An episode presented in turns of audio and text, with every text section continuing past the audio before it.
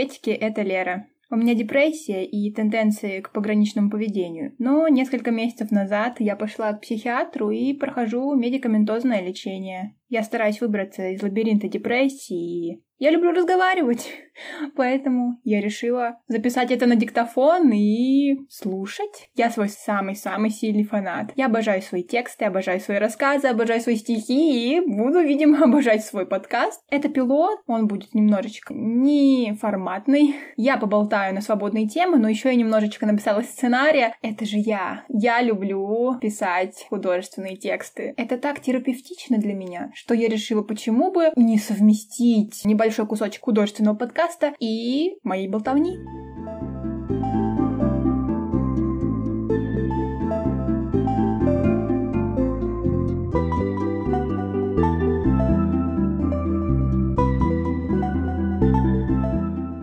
Я занималась обычными делами, а потом наступает этот спектакль одного актера. Я говорю и говорю без устали все, что накопилось. Я оратор. Я больше не заикаюсь. У меня сотни аргументов. Я вывожу логические цепочки, ищу причины, утопаю в моем любимом детерминизме, а потом снова скатываюсь в болото псевдофилософии. Но я живу. Я чувствую себя значимой. Ты просто слушаешь. Ты никогда не отвечаешь в такие моменты. Ты мог бы спорить или учить этому меня, но в диалоге я никто. И ты это знаешь. Мой свет проявляется только в моменты моих псевдофилософских монологов. Ты любишь мой свет, поэтому позволяешь мне то, что не позволил бы никто. По сути, это всегда об одном и том же, меняются только слова. Я делюсь своими страхами или просто жалуюсь, неважно, я просто говорю. Говорю долго, запутанно, но ты понимаешь. Ты всегда понимаешь. Как бы я хотела услышать твое мнение, как бы я хотела услышать такой же монолог от тебя, но ты молчишь. Все внимание мне, вся любовь мне. В такие моменты я думаю, что проживи я сотни жизней, я не смогу накопить столько любви, сколько ты даешь мне. Неужели тебе правда интересно все это слушать? Неужели ты чувствуешь покой каждую минуту, пока я говорю? Неужели ты готов слушать без единого упрека, даже если кардинально не согласен? Это правда? Не моя иллюзия? Один твой взгляд, и по моим бедрам вниз коленям потянулось тепло. Это правда. Тебе правда интересно. Ты действительно этого хочешь. Ты хочешь услышать. Ты хочешь услышать рассказ о том, что зажигает и питает меня, и даже о том, что разрывает мое нутро и терзает ночными кошмарами. На самом деле тебе не так важно, что я буду говорить, как то, что я вообще буду это делать. Я не люблю свой голос. Ты любишь. Я не понимаю свои мысли. Ты понимаешь. Я думаю, что все мои монологи мне не помогают. Ты абсолютно уверен в их эффективности. Ты минимально близко, но видишь меня с максимально разных ракурсов. Ты хочешь слышать, так слушай. И я говорю. Всем привет! С вами подкаст «Монологи в тишине». Это Лера, и я записываю пилот. Здесь я чую, буду много болтать, по делу или нет, но мне все равно. После выпуска трейлера я наподавала кучу заявок на разные площадки. Первые мне одобрили Яндекс Музыку, так что можете слушать меня на этой площадке. А еще меня долго-долго-долго очень долго модерировали на Google подкастах, но я тоже там. Еще я зарегистрировалась на кучу-кучу-кучу-кучу самых неважных платформ. Я думала, что в нашей ситуации невозможно зарегистрироваться на иностранных платформах. Я думала, что я не смогу создать Apple ID, не смогу загрузить свой подкаст на Apple подкасты и не смогу сделать общую ссылку на подкаст.ру, потому что она работает только через Apple подкасты. Но когда уже мой подкаст загрузился на все площадки площадки, которые только могли быть, кроме Apple подкаста, у меня случилось чудо. Я каким-то способом создала Apple ID. Уху! Еще меня промодрировали ВКонтакте. Четыре самые главные для меня площадки у меня в кармашке. Еще очень удивительно, что я есть на Spotify. Естественно, меня там невозможно послушать, но мне очень чтит, что я есть на Spotify, потому что Spotify это мое сердечко. Я обожаю Spotify, и мне было очень грустно, когда они ушли. Сейчас я перешла на Яндекс Музыку, потому что мне надоело пиратить.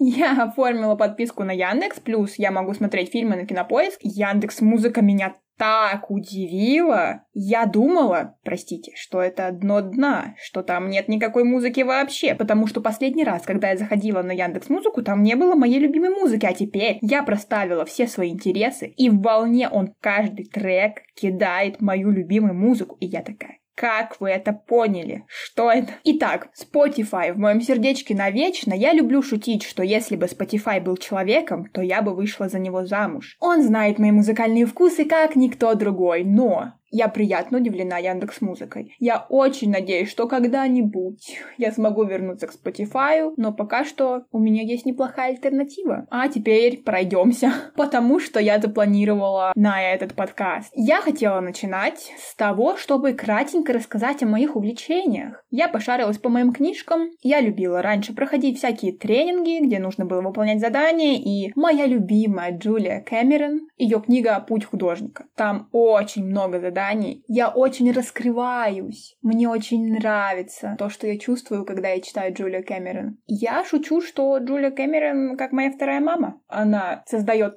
такой вайб заботы, несмотря на то, что она немного религиозная, там слишком много божественной силы и силы вселенной, но то, что она дает, действительно возрождает и зажигает. Поэтому я нашла свои записи из 2018 года. Мой дофаминчик так поднялся. Действительно, от этих книг мой дофамин просто скачет на гребне волны. Но это очень важно для меня. Мне действительно очень нравится. Главное потом не упасть с этой горы, с этой волны, на которую меня поднимает дофамин. И вот я нашла один небольшой списочек, в котором написано 20 моих любимых занятий. Даже от самого чтения этого списка у меня замерло сердце. Сюша, ты прекрасно знаешь эти занятия. Но почему бы не обсудить их, верно? Моя депрессия абсолютно стерла все из памяти. Но когда я вспоминаю, я вижу как хрюндя.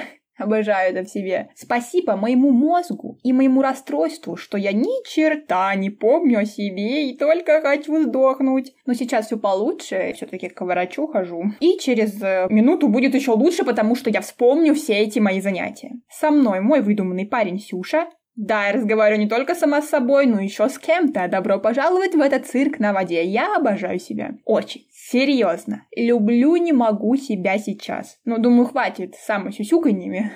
Впереди очень много времени моей болтовни, которая записывается. И это самое офигенное событие в моей жизни за последний месяц. Поехали! Куда? На противоположный берег. Мы же в цирке на воде. Ха! Итак, мой списочек. На первое место, наверное, все-таки я бы поставила книги, но поподробнее. Я люблю читать. Раньше это было моим любимым занятием. Я могла читать по 45 книг в год, по 50 книг в год. Меня действительно это очень вдохновляло, зажигало, и я не могла оторваться а потом что-то пошло не так. Сейчас я не могу прочитать даже 20 книг в год. И мне от этого очень грустно. Но я действительно люблю читать. Я всегда называла это книжными наркотиками, потому что стоит мне начать читать, и все. Там не только визги хрюнди, там и вой чаек, и какие звуки только не могут быть из моего рта.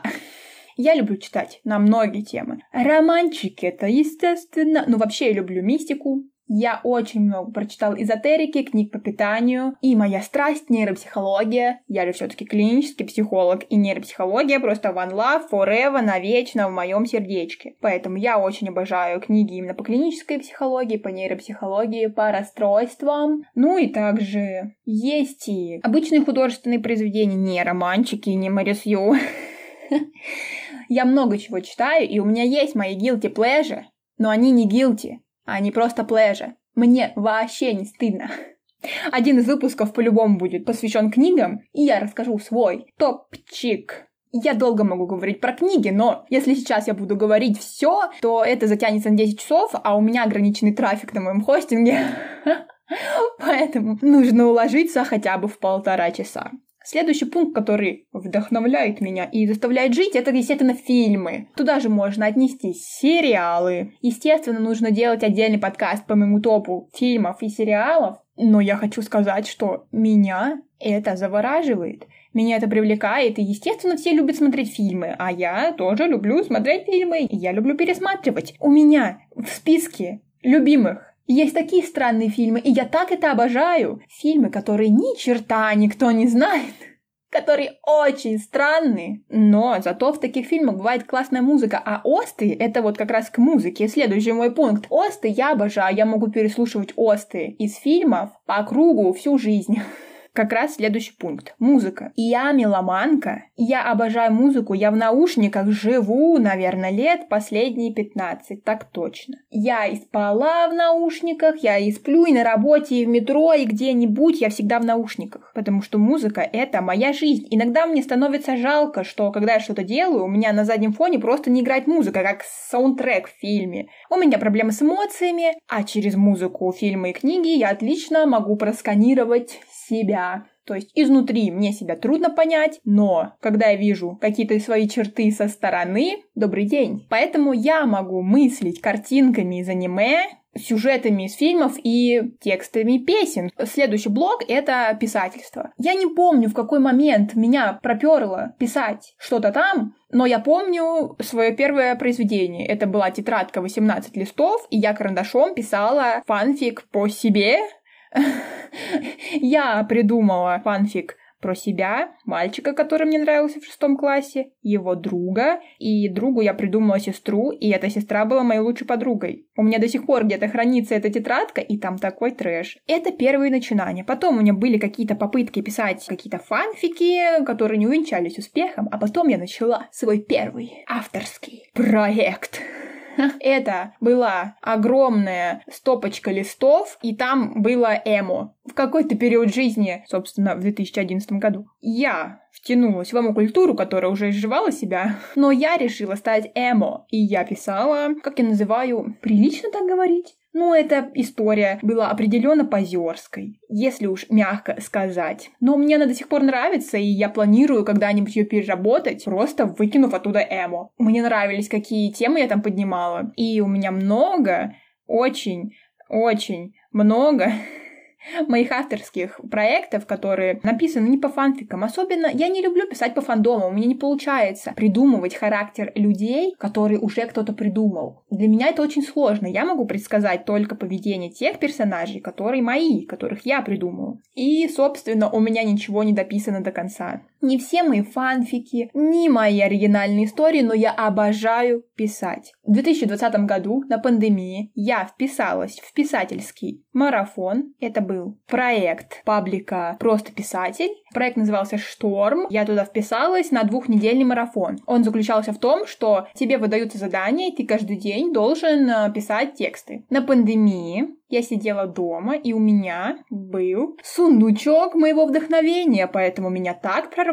Наверное, за последние полтора года я не писала так много, как написала тогда. Я очень благодарна тому проекту, потому что я не могу работать полноценно над своими книгами, но куча очень классных вселенных и рассказов рождено именно в то время. Я оставлю ссылочку в описании на все мои ресурсы. Там будет страница на мой контоз. Если захотите, можете почитать.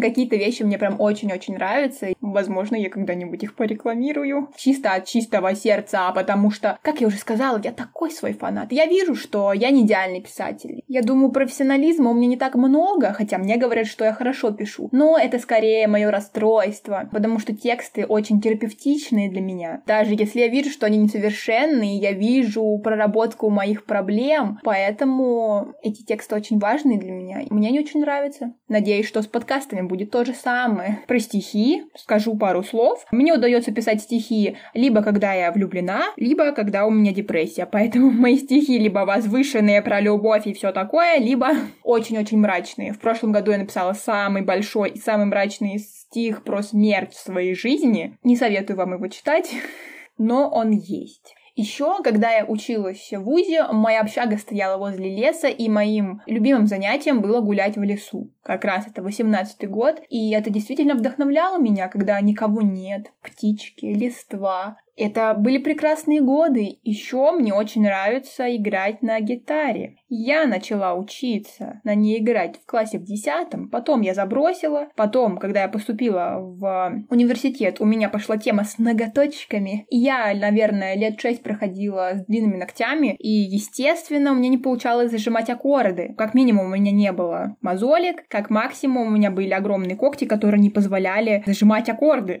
Меня это очень бесило, вот этот звенящий звук, поэтому я не играла очень долго, а потом я сидела на работе, слушала свою любимую песню, ко мне в голову пришла мысль, а почему бы не сыграть ее на гитаре? Я нашла охрененный урок, э, как сыграть эту песню, и теперь я учусь играть эту песню.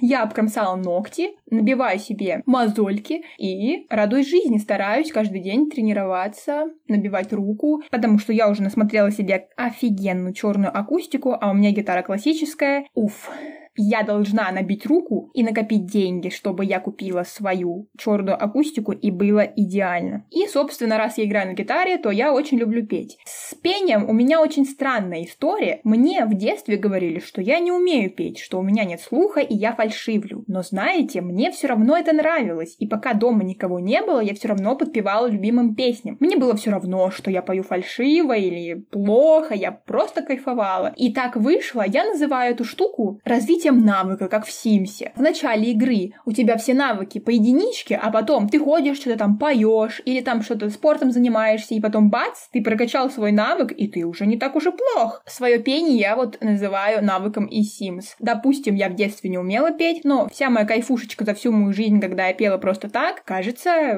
я научилась. Я, конечно же, знаю, что я пою далеко не идеально. Я неправильно использую связки, иногда я действительно могу фальшивить, или могу не дотягивать ноты. Возможно, когда-нибудь я соберусь на вокал, мне поставят голос. Мне очень понравилась идея, что раньше я всегда пела под плюс. Если зайдете на мою страничку там, где нельзя, там вы найдете несколько плейлистов с моим пением. Там и мои танцульки, там и мое пение. Теперь меня очень зажгла идея, чтобы выучить все мои любимые песни на гитаре и прекратить петь под плюс, а уже играть и петь нормально. Еще я люблю играть в игры, компьютерные. Когда-нибудь я соберу комп и буду играть в какие-нибудь высокотребовательные игры, а не только в квестики вроде Rusty Lake. Когда-нибудь я отдельно расскажу про Rusty Lake. Спойлер, я обожаю серию игр Rusty Lake. В общем, я обожаю всякие квестики, игры «Найди предмет», что-нибудь такое мистическое, но а, мое шестилетнее ведро, ноутбук, который м-м, обожаю тебя, мой принц классный, мой пусечка-сюсечка, который до сих пор живет. Спасибо ему, что у меня есть Steam, и он вообще работает, и я могу играть хоть во что-то. И еще вещь, которая меня очень зажигает, это, естественно, размышлять вслух. Это уже понятно. Я болтаю здесь уже миллион часов, и мне это не надоедает. И мне очень нравится мысль,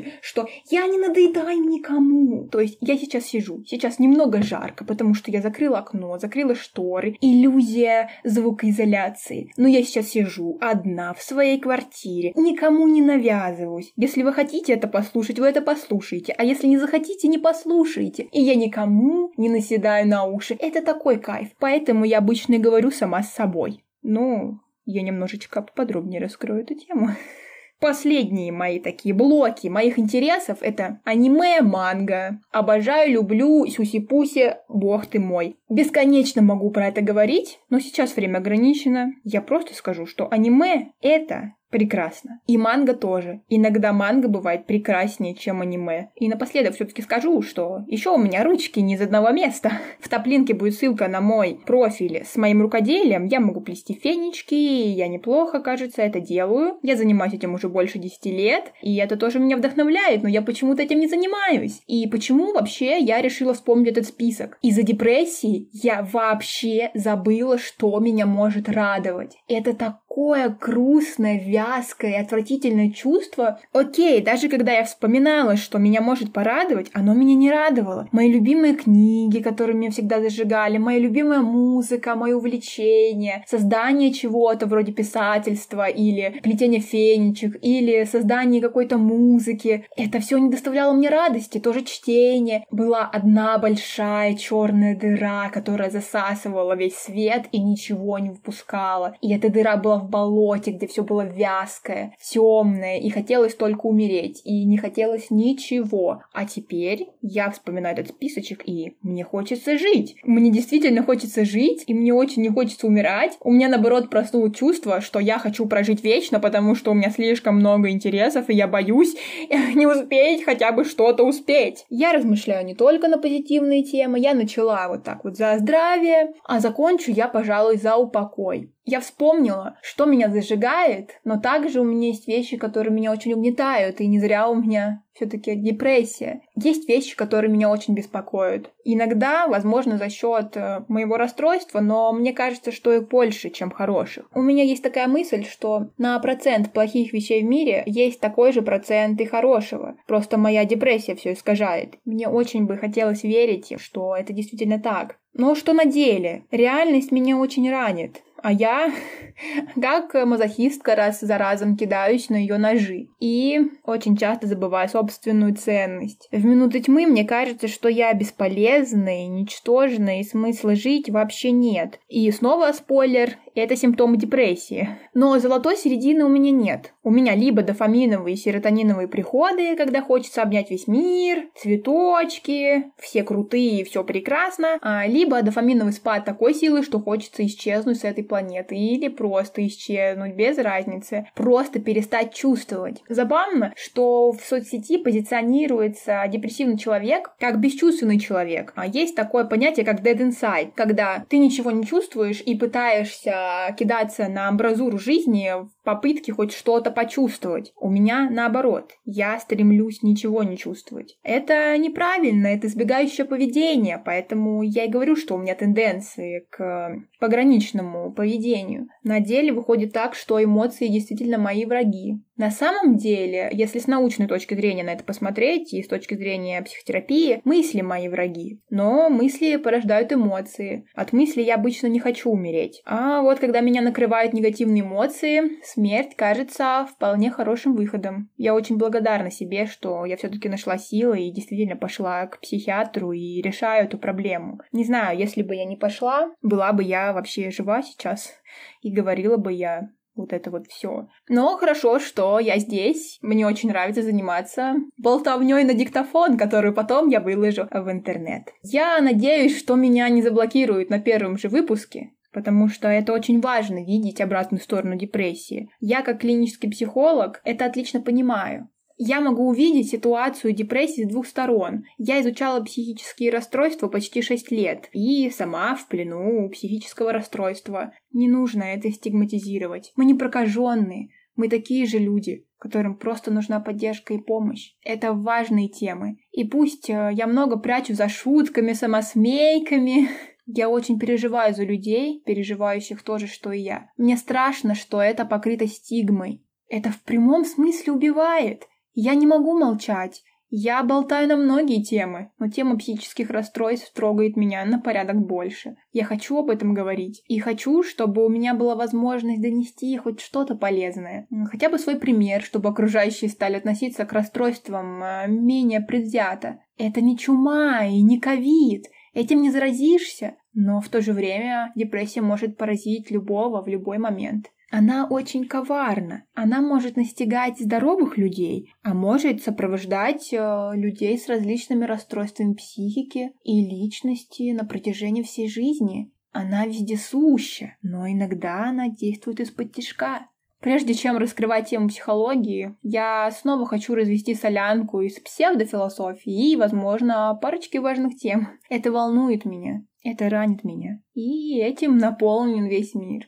Мир, этот самый, очень огромен. И раньше я с замиранием сердца думала о космосе, Юпитере, там, всяких кольцах Сатурна, но потом это начало меня пугать. Я не знаю, кто я и откуда. Ты вот знаешь, Сюша? Нет, не говори, что знаешь, это не так. Ты просто смотришь на меня, даже не пытаешься что-то сказать. Но это же почти моноспектакль, поэтому я отыграю роль до конца, даже если не умею играть. Зачем нам сознание? Зачем нам мысли? Юпитеру вот все равно, что он существует. Он просто делает это и все равно велик. А я? Я слишком много думаю, чувствую себя бессмысленной букашкой, когда думаю о величии Вселенной. Да, на самом деле я пошла не оттуда. Нужно было начать с малого, а потом уже упомянуть о космосе. Ну что уж поделать, мысли о десятимерном пространстве и квантовой механике меня тревожат больше, чем то, что большую часть жизни я прячусь в эскапизме и у меня выдуманный парень.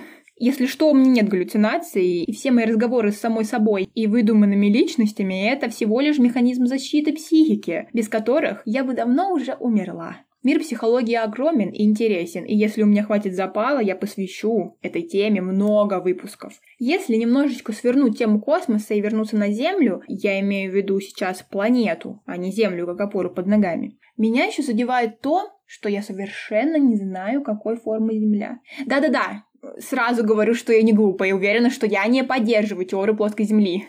Но я никогда не увижу планету своими глазами не на фоточках, не на видео, а вот именно своими глазами вживую. Я никогда не окажусь на Луне и не посмотрю на мою родную планету со стороны, и это убивает меня. У меня млеют коленки, когда я смотрю на наш спутник. Даже неважно, днем или ночью, от вида белой луны восторга меньше не становится. Но я никогда не увижу мой дом, глобальный дом. Фотографии — это не то. Мои фотографии бывают в сто раз хуже того, что я могу увидеть в зеркале. И для меня нет ничего прекраснее, чем человек вживую, в движении. С этим не справится ни одно видео, и тем более фото. И у меня не будет возможности оценить своим взглядом такую красоту, как наша Земля. Я уверена, что получу разрыв сердца, увидя Землю на самом деле, так что даже к лучшему, что я не могу это сделать. Но сожаление от этого не пропадает. Хотя есть еще одна причина, почему мне не стоит видеть Землю в реальности. Я могу также умереть от разочарования.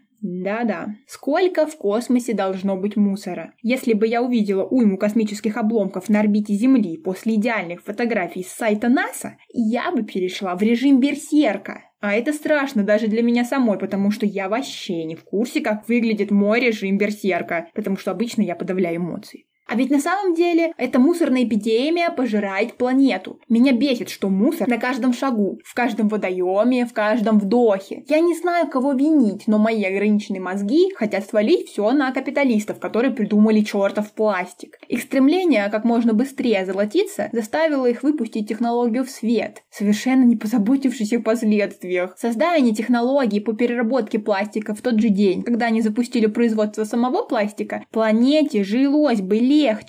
Но кому нужна планета, когда можно зарабатывать кучу денег? Да после меня хоть потоп. Зачем вообще думать о переработке? И так сойдет. Прошло сто лет, у нас рыбы в море умирают от того, что задохнулись, сожрав трубочку. А реки в Индии вообще нельзя назвать реками, это тупо свалка какая-то. Да, сейчас технологии по переработке есть. Но пока к сортировке мусора придет все население мира, да мы что-то умрем все, как безумные собаки на свалке. Очень неожиданно и приятно. Именно такого будущего хотел тот самый капиталист для своего праправнука. Ну и что, что он умрет в мусоре, зато с мешком денег. А в России к переработке мусора вообще причислили сжигание. Ну супер, мы еще и задыхаться будем. Вот почему я всегда начинаю с глобального. Проблема существования, она одна. А чем ближе я подбираюсь к человеку, тем больше расплываются мои мысли. Я хочу осветить все, проговорить каждую мысль. Из-за ограниченности ума я не могу познать все многообразие одиннадцатимерного пространства, потому что оно своей туманностью кажется заманчивее и проще. Но это иллюзия. В нашем мире всего три мерности, но уже это взрывает мозг. Многообразие убивает своей нестабильностью даже здесь. И больше всего убивает время. Как все успеть? Как изменить ход событий за такую короткую в рамках Вселенной жизнь? Никак. И это убивает меня больше всего. А бесит меня та мысль, что что бы я ни считала правильным, это правильно только для меня. И моя якобы правильная картина мира не воплотится никогда. Я не увижу этого. И зачем тогда жить? Я избавилась от желания умереть, допустим, некоторое время назад. Наконец-то прихожу к понятию ценности жизни. Но я не могу воплотить жизнь именно в том ключе, в котором хочу.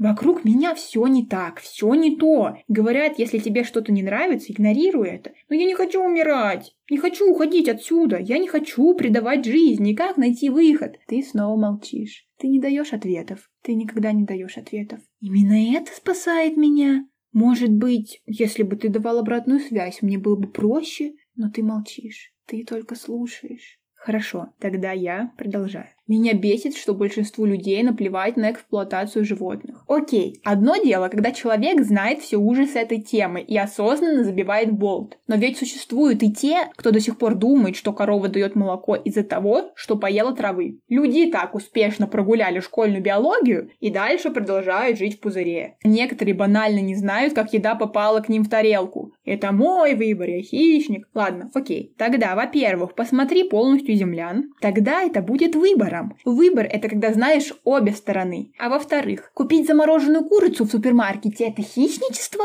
Иди убей быка в поле голыми руками? Если останешься жить, можешь съесть сырое мясо. И желудочек. Самое вкусное для хищников, между прочим. Тогда без вопросов. Окей, ты хищник. Не зная полной картины, нельзя быть уверенным ни в чем. Да, мы никогда не узнаем полной картины, но это не повод забивать болт на жизнь животных. Они живы, они чувствуют боль, они тоже хотят жить, как и домашняя кошечка или собачка. А мы не просто убиваем, мы предаем жизнь. В доисторические времена люди действительно были под угрозой вымирания, и убийство было единственным выходом. Но сейчас думать, что мы умрем без куска мяса, мясо не спасает, оно не дает здоровья или какой-то магической силы или всесилия. Мы умрем в любом случае, но может тогда мы будем проявлять меньше жестокости. Отказ от мяса не сделает людей такими же бессмертными, всесильными и все подобное, но хотя бы сделает нас более сострадательными. Животные невыносимо страдают, прежде чем попасть в тарелку. Это рабство. А что, если карма действительно существует? В мире множество страдающих людей. Как думаешь, страдания передаются через еду? Было бы справедливо. Еще бесит, что люди не знают о связи парникового эффекта с животноводством. Животные испражняются, потом выходит аммиак и все такое. Рядом с моим городом есть производство свинины. Ох, родные просторы! И такие любимые запахи свиного дерьма. Ух, как приезжаешь, сразу понятно, что ты дома. А сколько по миру таких производств? Животноводство ответственно за парниковый эффект не меньше, чем заводы, самолеты и машины. У нас тают льды Антарктиды, повышение температуры по всей планете. М-м, это ну просто так. Просто так. Человек вообще не ответственен за это никакими способами. Мы придумываем электромобили, чтобы уменьшить использование автомобилей на топливе, а на животных нам плевать. Потому что даже никто не задумывается о том, что это тоже один из факторов, который влияет на возникновение парникового эффекта. Еще, знаешь, меня раньше очень раздражал феминизм и феминитивы. Теперь меня пугает то, что женщины другие против феминизма,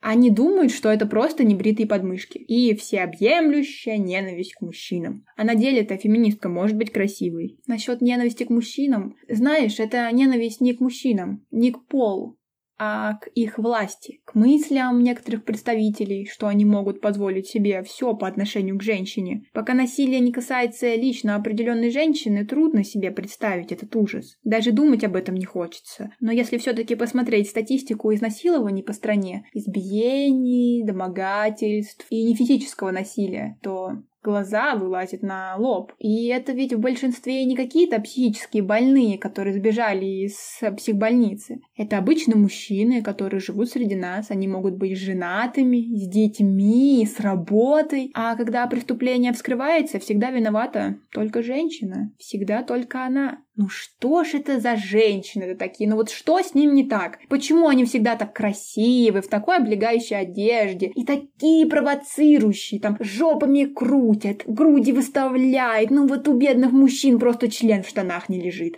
А на деле знаешь что? Наибольший процент домогательств произошел с девушками в самой обычной одежде. Они не были пьяны или накрашены, они были в обычных спортивках, кто-то даже в паранже. Они никого не провоцировали. Они просто жили, Потому что знаешь что? Изнасилование — это про власть, про доминирование. А женщина в глазах таких мужчин — это вещь, которую нужно добиться любым способом. И что с теми женщинами, которые до сих пор против феминизма? Меня бесит, что это существует. Я уже готова простить ненависть к феминитивам, но сам феминизм — это естественная, адекватная позиция. Почему все обращают внимание только на крайности? Многие женщины негативно относятся к феминизму из-за того, что есть феминистки с небритыми подмышками. Кто-то хочет их брить, кто-то не хочет. Не на этом нужно акцентировать внимание. У нас тут женщин считают вещами. Алло, как слышно? Разве это не важнее небритых ног? Это существует. И это не та вещь, на которую нужно закрывать глаза.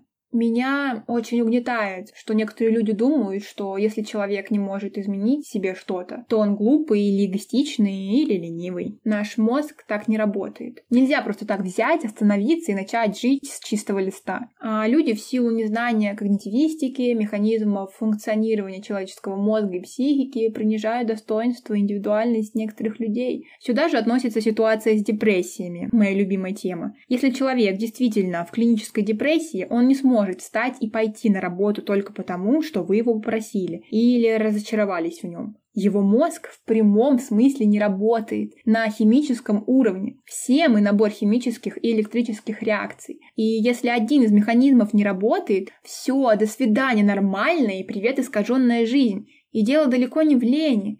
Меня действительно пугает, что люди хоть мало-мальские, не избираясь в науке и человеческой физиологии, ставят ярлыки. У меня мама работает в школе, и у нее в классе был мальчик, который себя очень нелицеприятно вел. Говорил, что ненавидит свою учительницу, очень страшно и неответственно относился к своей младшей сестре. Этому мальчику в 16 лет поставили расстройство аутистического спектра. Если что, расстройство аутистического спектра можно распознать в первые месяцы рождения ребенка. И чем раньше это заметить, тем больше шанс адаптировать его в обычную жизнь. Меня настолько пугает эта мысль, что ребенка до 16 лет считали обычным, когда все это время у него было расстройство. Это до мурашек меня пугает. Его в какой-то момент перевели на домашнее обучение. Мамина подруга, учительница химии, сходила к нему и после занятий с ним сказала, что у него шизофрения. Люди так просто ставят ярлыки, даже не разбираясь э, в психических расстройствах и не разбираясь вообще ни в чем. Эта женщина даже не знает, что такое шизофрения, а ставит ярлыки как оскорбление на ребенка, у которого будет нестабильная жизнь. Человеку с расстройством аутистического спектра очень трудно адаптироваться к обычной жизни, и вдвойне сложнее, если это расстройство обнаружили позднее, чем следовало. Мне действительно страшно от этого, и это только один пример. Несчастные люди не только делают несчастными людей вокруг, но и отягощают э, расстройства. Вернемся к моему писательству. Мне очень жаль, что я не могу закончить все свои книги и фанфики. Болтовню вот сел на диктофон записывать, а ценные для меня книжные идеи не могу сесть и буквами записать. Я не претендую на роль великого писателя. Я просто хочу, чтобы мои истории существовали в физическом виде. Однажды мои мозги превратятся в еще большую кашу, чем они есть сейчас. Я унесу свои миры вместе с собой в небытие. Я взяла ответственность перед моими персонажами и сама же их предаю. И знаешь, Сюша, напоследок я скажу, что больше всего мне жаль, что тебя нет рядом. Я только воображаю, что ты меня молча слушаешь и улыбаешься. На самом деле вокруг пустота и тишина, и здесь нет никого, кроме меня. Следует ли мне ненавидеть себя за то, что я придумала тебя? Или ты все-таки хоть когда-то был реальным? Я думала, что психиатр вырежет тебя из моего сознания скальпелем, но она сказала, что если ты как механизм защиты психики мне помогаешь, то это хорошо. У меня есть пристанище, которое меня утешает. Ты меня утешаешь? Ты защищаешь и спасаешь меня. Моя психика окончательно треснула от тебя. Но в то же время ты тот, кто не позволяет ей развалиться на куски. Тепло. Тепло и дом. Вот что я чувствую благодаря тебе. И я не схожу с ума. Я стараюсь выжить в моем ментальном болоте. Я придумала тебя, чтобы не заблудиться. И я до сих пор жива. Да, я болтаюсь пустотой. Да, у меня депрессия, приступы селф-харма, расстройство пищевого поведения, никто знает, что еще. Но я знаю, что в моем сердце есть островок любви, который в любой момент может успокоить меня. Похоже, моя психика вытеснила всю любовь вовне, чтобы она не сгнила в трясине моих мыслей. Я — это я. Без принятия себя я погибну, а я не хочу умирать. Поэтому параллельно с приемом лекарств я буду говорить. Мне нравится делать это, это у меня не отнять. Впереди много времени, много тем и выпусков, и мой самый преданный слушатель в виде меня уже готов к приключению. И меня очень сильно вдохновляет, что это приключение будет долгим. Это был подкаст «Монологи в тишине». Первый выпуск, в котором я постаралась рассказать все, что меня волнует, и позитивное, и негативное, Если хотите, можете двигаться со мной дальше. Мой подкаст есть на всех популярных площадках. В описании я выложу ссылку на мои социальные сети. Буду очень признательна, если кому-то понравится и кто-то поставит мне сердечко. Я не гонюсь за успехом и не гонюсь за лайками, но было бы очень приятно, если вы продолжите со мной мой путь. Я привыкла быть одна, и я готова идти одна. По крайней мере, у меня есть Мусюша. Спасибо, что прослушали. С вами была Лера и подкаст «Монологи в тишине». До встречи!